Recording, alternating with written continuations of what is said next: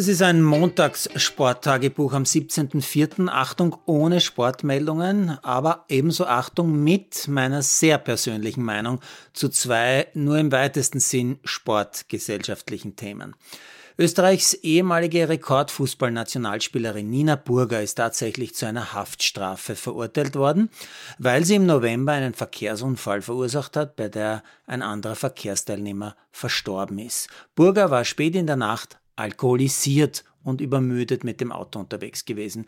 Ich kenne Nina Burger ein bisschen, habe mit ihr das ein oder andere Interview führen dürfen und hatte dabei eigentlich eine sehr spannende Persönlichkeit, eine sehr nette Persönlichkeit, ein großes Vorbild für junge Sportlerinnen kennengelernt. Auch ich war entsetzt, als ich vor dem Vorfall letzten Jahr und von den Folgen gehört habe.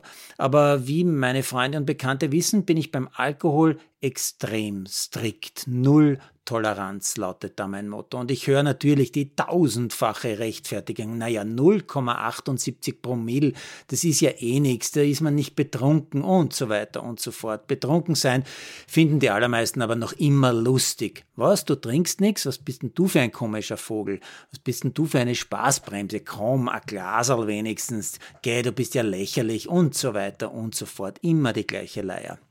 Nina Burger muss jetzt für drei Monate ins Gefängnis, weitere sechs Monate auf Bewährung. Und zumindest zwei Leben sind zerstört. Jenes der ehemaligen vorbildhaften Profifußballerin, die jetzt nicht mehr als Vorbild gelten kann, und vor allem jenes des 37-jährigen Familienvaters, der bei dem Unfall gestorben ist.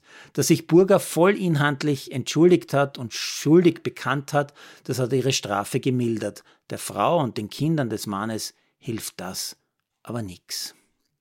Und jetzt noch was ganz was anderes, aber auch irgendwie gesellschaftspolitisch relevant, wie ich finde zumindest. Ich habe heute wieder mal meinen Enkel zum Leichtathletiktraining für Kinder, diesmal in die Südstadt gebracht. Bin ein bisschen spazieren gegangen. Immerhin habe ich dort äh, ja, mehr als zehn Jahre meines Lebens auf diesen Sportstätten selbst trainiert und später noch einmal so lang als Zuschauer bei meinen Kindern zugeschaut. Und als ich so die vielen Nachwuchsspieler der Admira Akademie auf den Plätzen trainieren sehe und bewundere, sehe ich auch plötzlich vier junge Männer, ich kann nicht sagen, wie alt sie waren, aber ich schätze mal 14, 15, 13, äh, vier junge Burschen jedenfalls, die sich zu den Büschen am Spielfeldrand drehen und einfach hinpinkeln wie man auf Wienerisch sagt. Ich gebe zu, ich Gutmensch war wieder mal fassungslos. Denn keiner der Trainer, die direkt daneben gestanden sind, es war auch eine Trainerin dabei, haben irgendwas gesagt. Es ist ein bisschen wie beim Alkohol, auch wenn das natürlich da die Folgen siehe oben verheerend sein können. Aber manche Schweindeln machen es einfach, obwohl es zutiefst grauslich ist und keiner stört sich mehr daran. Vielleicht sollte man ja zumindest in der Trainerausbildung darauf aufmerksam machen, dass man Jugendlichen das Benützen einer nahegelegenen Toilette nahelegen sollte.